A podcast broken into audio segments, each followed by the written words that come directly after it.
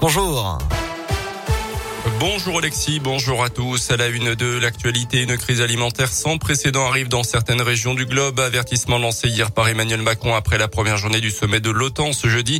La Russie et l'Ukraine étant tous les deux les principaux producteurs et exportateurs agricoles au niveau mondial.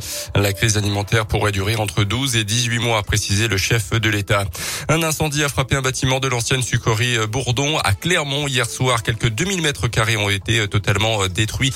Une trentaine de sapeurs-pompiers ont été mobilisés. Le feu est désormais éteint. Euh, il n'y a pas eu de blessés d'après les pompiers. Détention provisoire confirmée pour l'automobiliste qui avait tué un motard à Paran début mars. Sa demande de remise en liberté a été rejetée par la justice cette semaine. Euh, ce jeune mois est incarcéré depuis sa mise en examen. Sa voiture aurait mordu l'accotement droit de la chaussée avant de percuter à gauche le deux roues qui arrivait en sens inverse.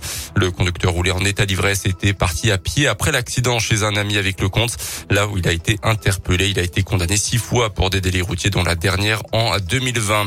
Du foot et les Italiens, le moral dans les chaussettes. Ce matin, leur équipe a été éliminée hier soir de la course mondiale de foot 2022 au Qatar. Défaite dans le temps additionnel hier soir 1-0 contre la Macédoine du Nord. C'est le deuxième mondial de suite que l'Italie rate après celui en Russie en 2018. Les Bleus, eux, jouent un match amical contre la Côte d'Ivoire ce soir à Marseille à partir de 21h15. Ce sera à suivre sur M6.